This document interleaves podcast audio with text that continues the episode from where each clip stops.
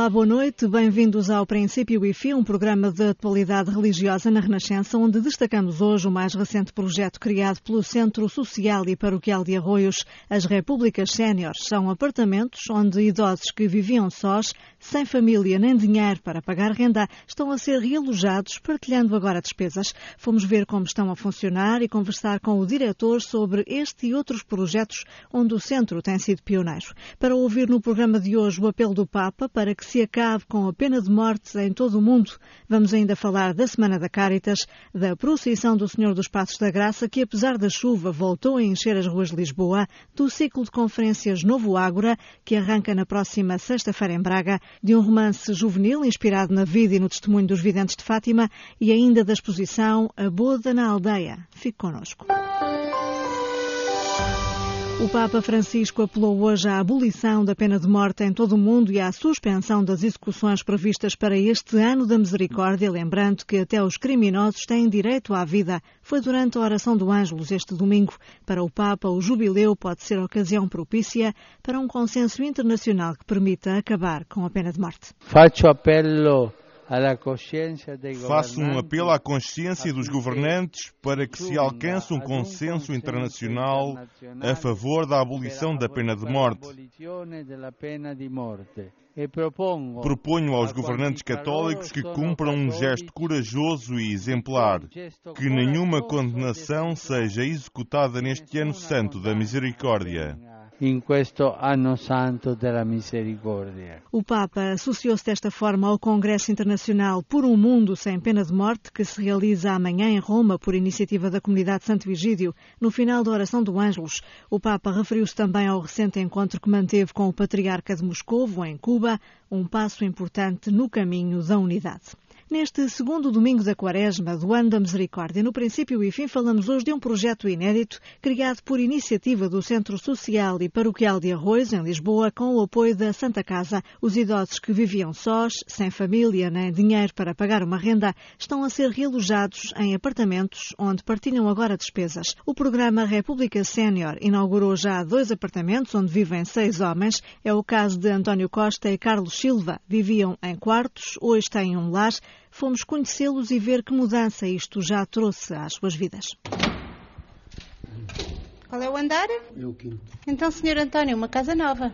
Uma casa nova e muito boa. Faz favor de entrar. António Costa chegou a esta casa na freguesia de Arroz, em Lisboa, logo a seguir ao Natal. Antes vivia num quarto sem condições, numa casa onde reinava a violência. Foi pela mão da Santa Casa da Misericórdia de Lisboa e do Centro Social e Paroquial de São Jorge de Arroios que chegou à República Sénior, um programa de realojamento para idosos com dificuldades económicas. Hoje divide um apartamento com dois companheiros, a renda é paga pela Santa Casa, a alimentação e a limpeza fornecidas pelo centro mediante um pequeno pagamento. Foi um presente caído do céu, diz o António. O que gosta mais nesta casa? É uma casa. O que não era o, quarto onde estava, não é? Sente-se em casa aqui? Sinto-me em casa aqui. Embora esteja cá há pouco tempo, desde o princípio. Para trás fica uma carreira profissional desafogada, mas que não acautelou o futuro, juntamente com um drama familiar que prefere não contar em detalhe. Eu trabalhei ultimamente em duas empresas de gestão imobiliária da banca, mas isso não foi suficiente para ter uma reforma de valor mais elevado, não é? Que me desse independência, porque na altura em que fui desenhador antes, não fiz os descontos suficientes para ter uma, uma pensão mais alta. A minha situação familiar fui abandonado, fui expulso da família por razões de interesse económico. Hoje, os companheiros da casa e as pessoas do centro fazem, às vezes da família, uma vida que se refaz e que, apesar dos 76 anos, continua a incluir sonhos e planos. Tenho outros interesses, mas neste momento não estou com saúde suficiente para os pôr em andamento. Não? É? Interesse em fazer uma startup para a qual fui chamado pela Câmara Municipal de Lisboa e, entretanto, não estou em condições anímicas, digamos, para dar andamento a isso. A poucos metros da casa de António fica o segundo apartamento da República Sénior. É aqui que vivem desde o início de janeiro o Carlos, o António e o Mário. Carlos tem 66 anos e está cego desde os 25. A minha mãe morreu, morreram os meus irmãos, não. Fiquei só mais duas irmãs. Uh, mas as minhas irmãs, uma veio por aqui e desapareceu. E então fiquei aqui no centro, estou cá há dois anos. Durante dois anos viveu num quarto, pago com a sua magra reforma, até ao dia em que surgiu a hipótese de ter uma casa. Estava no centro e, e eu sou doutor e a doutora Emília disseram se eu queria vir para aqui eu fui só agarrar e vim logo. Os dias são passados no centro, as noites junto à janela do quarto. Deste lado tem uma janelinha, à noite abro, ei, é extraordinário. Ver os carros passar, e, uh, ouvir os carros passar e tudo. Depois cheguei às 8 horas, é silêncio absoluto. Depois tenho ali a minha, a minha amiga que está ali do meu lado direito, que é a telefoniazinha, que é para eu ouvir o, as notícias e, e tudo isso.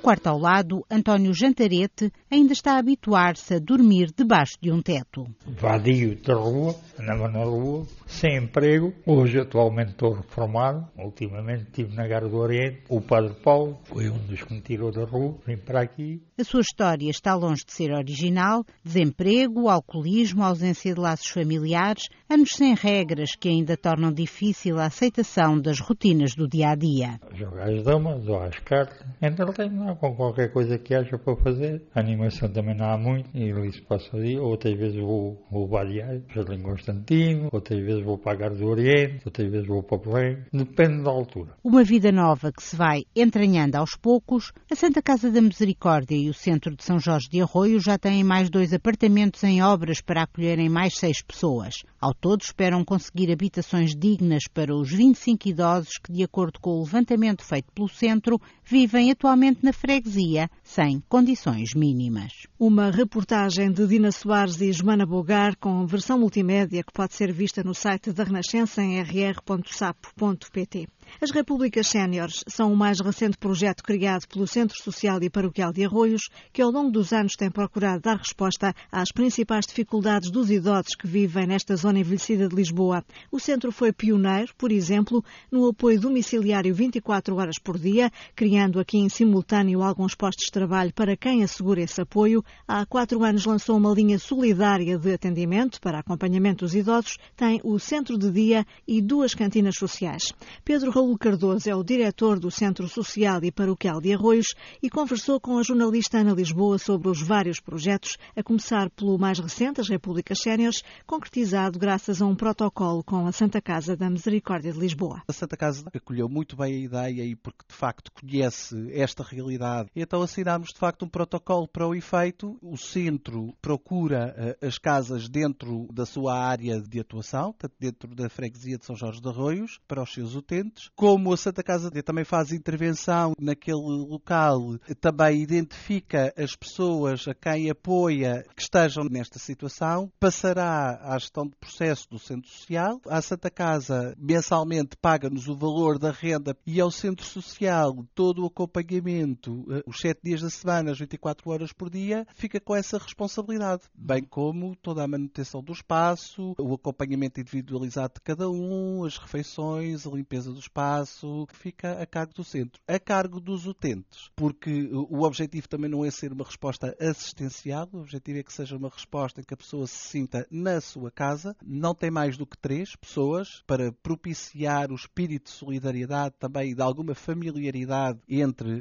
uh, os residentes. Portanto, as despesas fixas de uma casa, tal e qual como qualquer um de nós, são suportadas pelos próprios eh, residentes, ou seja, a água e a luz é dividido pelos três. Como é que foi feita a triagem? São pessoas que já conhecemos algumas há alguns anos, porque já são nossas utentes e já sabíamos as situações habitacionais em que viviam. Têm quartos subalugados, muitas vezes, portanto, com acesso a casa de banho condicionado, com um banho por semana. Muitas vezes não tinham como aquecer a comida ao final da noite ou aos fins de semana. E qual é o perfil? São, são sobretudo homens eh, idosos, eh, reformados, eh, sem família? São pessoas idosas com reformas muito baixas, com problemas de saúde evidentes, sozinhos, ou em situação de ruptura familiar. Está a correr bem? Qual Está, é o balanço? O cuidado entre uns e outros torna-se evidente, portanto, preocupados uns com os outros e com o bem-estar uns dos outros. E, sobretudo, eu agora sinto que tenho uma casa. Quem conhece, de facto, a situação percebe o que é que isto quer dizer. Significa que a pessoa viveu anos não numa casa, no sentido amplo de casa, lar, morada de família, não é? O que significa que já são aqui alguns indicadores que já nos permitem dizer é um projeto bem sucedido e que tem tudo para ser bem sucedido. E a prova disso é que,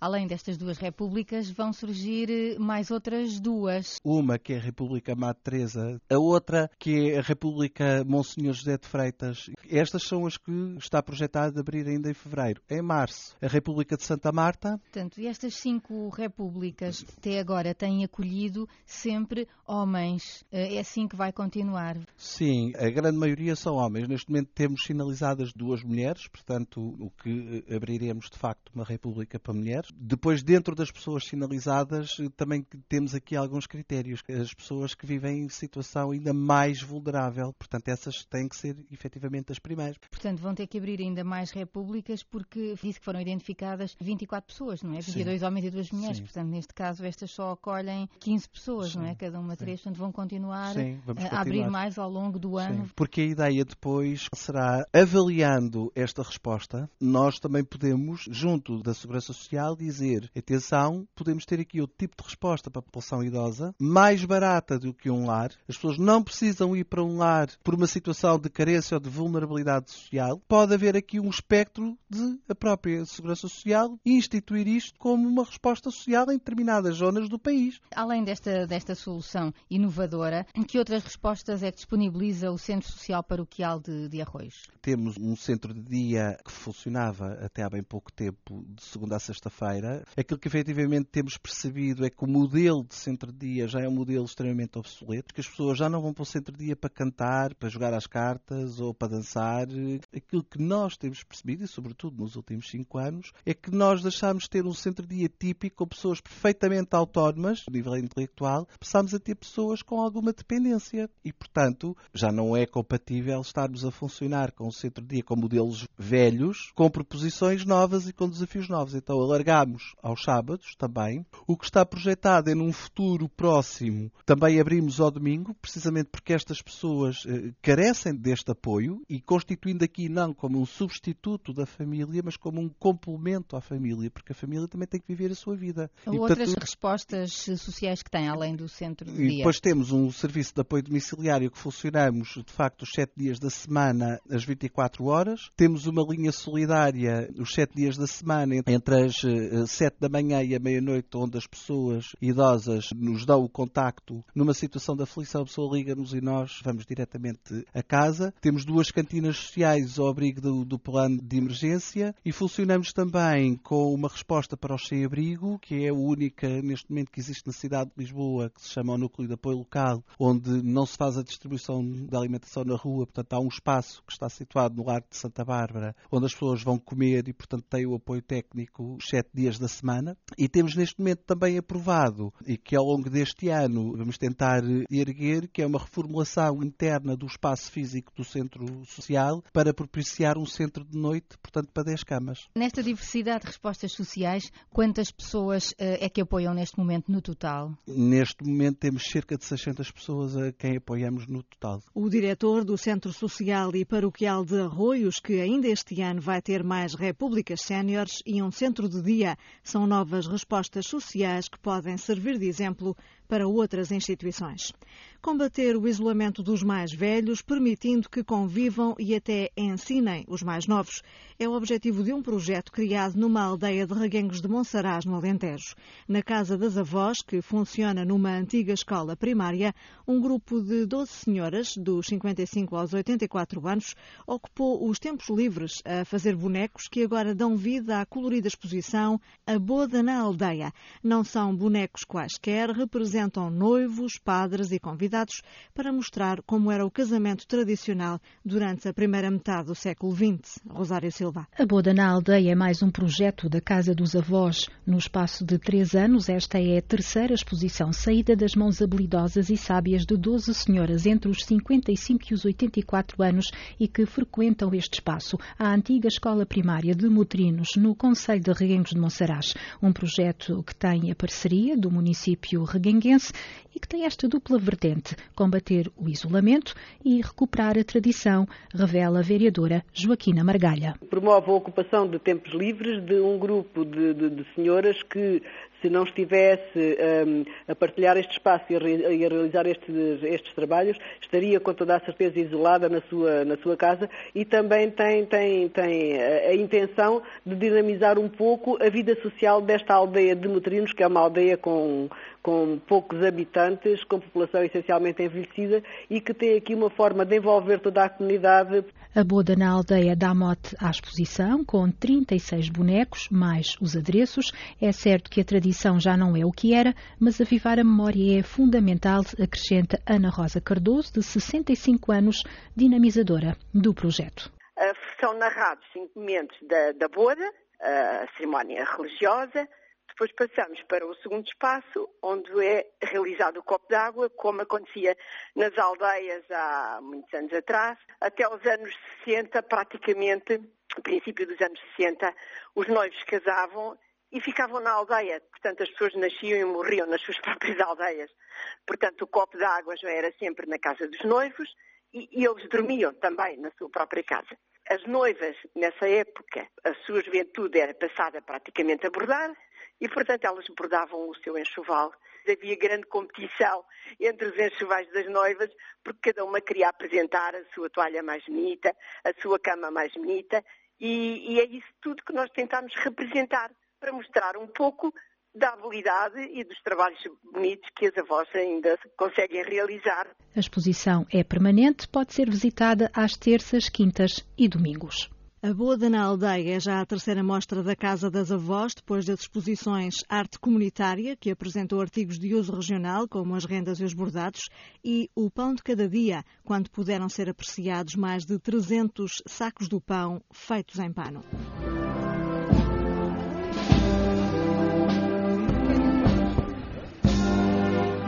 Cardeal Patriarca de Lisboa presidiu esta tarde a procissão do Senhor dos Passos da Graça. É a mais emblemática e importante da Quaresma na capital e assinalou 430 anos de existência e de realização ininterrupta. Apesar da chuva que chegou a cair com alguma intensidade, foram muitos os que participaram nesta celebração pública de fé, como sublinhou a reportagem da Renascença o Padre Vaz Pinto, reitor da Igreja de São Roque, de onde partiu a procissão. Com certeza. Então, esse cristão só com o sol, de maneira nenhuma, sol, sol, vento, chuva, neve, tudo, não é? Só faltava. Isso, isso não é fé nenhuma, não é? Esta celebração que tem tantos eh, séculos já desta Irmandade que significado especial tem nestes tempos que vivemos? De fazer sair Jesus das igrejas e fazê-lo atravessar a cidade. E, portanto, as pessoas todas, como aqui pode ver, que estão à volta, e isso é uma presença, não está morto, está vivo e está a andar. Pelo quarto ano consecutivo, a procissão do Senhor dos Passos cumpriu o percurso original desde a Igreja de São Roque, no Bairro Alto, até à Igreja da Graça, atravessando a Baixa da cidade. A reportagem multimédia desta procissão pode ser vista no site da Renascença, um trabalho de Paula Queiro Varela e Joana Bogás.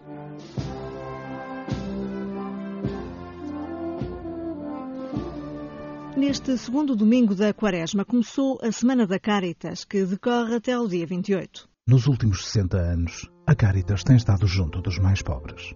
Este trabalho tem sido possível graças a si. Entre os dias 25 e 28 de fevereiro, participe no peditório da Caritas. Com o seu contributo, continuaremos a combater todas as formas de pobreza no nosso país. Caritas, coração da Igreja no mundo. O peditório público e nacional será, como habitualmente, o ponto alto da Semana da Caritas e vai reverter para o trabalho que a instituição católica desenvolve todos os dias, apoiando milhares de pessoas. O presidente da Caritas, Eugênio Fonseca, diz que os pedidos de ajuda são sobretudo das famílias com baixos rendimentos e desempregadas. Pessoas que estão a procurar os serviços sociais da Igreja são pessoas com baixos rendimentos, quer dizer, têm salários muito baixos para os encargos de subsistência que têm que enfrentar, são pessoas pessoas que estão empobrecidas porque não voltaram a encontrar o trabalho que perderam e receamos muito se não se tomarem medidas a sério que envolvam todos, o governo, os políticos, a sociedade civil, todos nós, para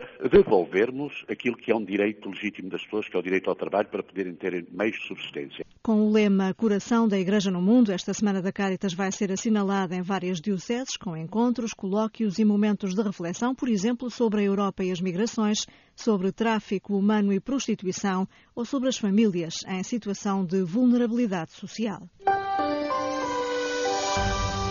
A Missão de Francisco, assim se chama o mais recente livro de Maria Teresa Maia Gonzalez. Trata-se de um romance juvenil inspirado na vida e no testemunho dos videntes de Fátima, em especial no de Francisco Marto. A obra foi encomendada pelo Santuário, já a propósito dos 100 anos das aparições, e foi apresentada este sábado, Dia dos Pastorinhos, na Casa das Candeias. No prefácio que assina o Bispo de Leiria Fátima, do António Marto, lembra as dificuldades que há no mundo fragmentado e complexo de hoje em explicar o religioso aos aos mais novos, mas elogia a forma criativa que a autora encontrou para lhes falar da mensagem de Fátima. Maria Teresa Maia Gonzalez veio conversar connosco sobre este conto narrado por uma adolescente em que três jovens do século XXI se sentem atraídos pelo exemplo dos pastorinhos. As personagens principais são três jovens de hoje, com os problemas de hoje, do século XXI. Um desses jovens, dessas personagens, chama-se Francisco também. Tem uma família problemática, os pais estão à beira de uma separação. Ele deixou de ir à catequese, deixou de frequentar frequentar a igreja, mas tem dois primos, um rapaz e uma rapariga, que vão à catequese, que vão à igreja, estão envolvidos nos projetos da pastoral juvenil da igreja e um dia a prima convida-o a ler a biografia do Francisco. Isto porque a catequista lança-lhes o desafio de fazerem um trabalho sobre os pastorinhos como preparação para uma peregrinação que vão fazer a Fátima. Então o Francisco, o nosso Francisco da história, lê a biografia do pastorinho Francisco, do vidente, e fica muito impressionado. E fica com uma vontade tremenda de ir a Fátima. Pede aos pais, pais não o deixam, acham que é um disparate, mas ele acaba por ir mesmo sem autorização dos pais. E então vai-se começar a dar uma grande transformação na vida do Francisco. Portanto, é uma história de conversão de um É uma história de conversão. dos dias de hoje, não é? Exatamente. De facto, Francisco eh, e os primos vão a Fátima, eh, inseridos nessa peregrinação que os marca muito, especialmente ao Francisco. Ele tem muitos problemas eh, para levar à Mãe do Céu, quer falar-lhe de muitas coisas, percebe depois, mais tarde, que os seus problemas não ficam imediatamente resolvidos, alguns alguns até se agravam, mas o que é certo é que o caminho que ele começa a traçar é completamente novo. Para muitos jovens, como diz o Dom António Marto no prefácio, que teve a generosidade de escrever o Bispo Leiria Fátima, diz que os jovens de hoje já estão muito distantes no tempo eh, dos pastorinhos. A realidade que é vivida hoje pelos jovens e pelas crianças não tem quase nada a ver com a realidade daquelas crianças, daqueles três videntes em Fátima. Mas a mensagem de Maria é uma mensagem absolutamente de hoje, é uma mensagem intemporal. E eu queria realmente que ela chegasse aos jovens de hoje e, e, achei que esta, esta era a forma de o fazer, pegando realmente em jovens de hoje, com a sua situação real e concreta, que não têm uma vida como a dos pastorinhos, não têm de todo, mas que se deixam interpelar. Se levarmos até eles a mensagem de Maria, tenho a certeza que essa mensagem os interpelará, naturalmente a uns mais do que a outros. E isso irá certamente contribuir para uma mudança de atitude. A escritora Maria Teresa Maia Gonzalez. O livro A Missão de Francisco foi lançado ontem, Dia dos Pastorinhos, o dia em que a Igreja assinala a festa litúrgica de Jacinta e Francisco Marto, as receitas das vendas revertem inteiramente para o Santuário de Fátima. Está de regresso a Braga o ciclo de conferências Novo Ágora, um lugar de encontro entre crentes e não crentes que propõe refletir desta vez sobre o trabalho, a educação e a arte. A iniciativa arranca na próxima sexta-feira no Auditório Vita. Isabel Pacheco. Depois da cultura, da economia, da política e da família, a Arquidiocese de Braga lança o olhar sobre o trabalho, a educação e a arte temas que estão em reflexão na segunda edição do Nova Ágora, que junta personalidades da política e da cultura nacional no debate de temas centrais à sociedade. E este ano vamos dedicar então o nosso olhar ao trabalho, é a primeira sessão, dia 26, próximo dia 26, sexta-feira. Na sexta-feira seguinte, dedicada à educação, olhares sobre a educação e também sexta-feira, olhares sobre a arte. Então, trabalho, educação e arte. O diálogo entre crentes e não crentes é o objetivo das conferências, explica o padre Eduardo Duque, o coordenador da iniciativa que quer dar um sinal de abertura e ser um contributo da Igreja ao mundo. O que nós queremos dizer é que isto, sendo organizado pela Igreja, não é unicamente nem exclusivamente para as pessoas ligadas à Igreja. Pelo contrário, a ideia é exatamente dizer que a Igreja se abre ao mundo e quer dialogar com o mundo. Um diálogo que começa com o olhar virado para o trabalho. Hoje que não há trabalho, não é? E hoje que o trabalho é precário e hoje que os trabalhadores nem sempre são respeitados numa sociedade profundamente liberal ou neoliberal, se assim quiséssemos dizer, às tantas também é preciso repensarmos esta questão. Afinal, o que é que é importante? Para mantermos a dignidade, para mantermos o mínimo de coesão social, para darmos felicidade às pessoas, para que as pessoas saibam e se sintam à vontade no trabalho, o que é que é necessário? Que questão lançada para a primeira conferência que junta o Ministro da Economia, Caldeira Cabral, o antigo líder da CGTP, Carvalho da Silva, e o Vice-Presidente do Conselho Económico e Social Europeu, Gonçalo Lobo Xavier. Três sensibilidades, três olhares sobre o trabalho no arranque da nova Ágora, que até dia 11 de março olha ainda para a educação e para a arte. No princípio e fim, tempo ainda para a crónica esta semana de Catarina Martins, da Fundação Ajuda à Igreja que Sofre. No mundo, há países tão pobres, tão aparentemente insignificantes, que muitas das suas tragédias nem chegam a ser noticiadas nos jornais e nas televisões, nem chegam a incomodar as nossas consciências. Um desses países é a Etiópia. E isso acontece apesar de todos os sinais de alerta. Mais de 10 milhões de pessoas podem morrer na Etiópia devido à pior seca dos últimos 30 anos. Não são números ou estatística. Esses 10 milhões de etíopes têm nome. Hoje vou falar-vos de duas mulheres concretas, de duas mães. Sega Aroagi tem as prateleiras de sua casa vazias, cada vez mais vazias, e oito crianças para alimentar. Os campos estão tão secos que tudo aquilo que foi semeado por esta mulher não conseguiu romper o pó castanho da terra. Todos os dias, Aregawi vai ficando mais aflita, mais desesperada. Ela tem oito filhos. Para sobreviver, já são obrigados a comer catos selvagens. Não têm rigorosamente mais nada. A outra mulher chama-se Agosa Gebru e tem nove filhos. Também ela não sabe mais o que fazer para conseguir alimentar a família. Também ela está de mãos vazias. O seu testemunho é alarmante. Um dos meus filhos diz deixou de ir à escola porque já não aguenta um caminho tão longo. As pessoas na Etiópia estão tão fracas que já têm dificuldade em fazer longas caminhadas. Não são só as crianças. O mesmo se passa com os mais velhos, que deixaram pura e simplesmente assistir à missa. Para muitos, a viagem para a escola ou a igreja é já longa demais. Estamos na Quaresma, estamos no ano da misericórdia. Na Etiópia, há 13 dioceses particularmente atingidas. Distribuir água, alimentos e medicamentos passou a ser uma prioridade, passou a ser a prioridade. A Fundação AIS decidiu apoiar a Igreja da Etiópia com uma ajuda de emergência. Todos somos convidados a colaborar nesta tarefa tão urgente. Há pessoas, milhões de pessoas, que estão a morrer à fome por causa da seca na Etiópia.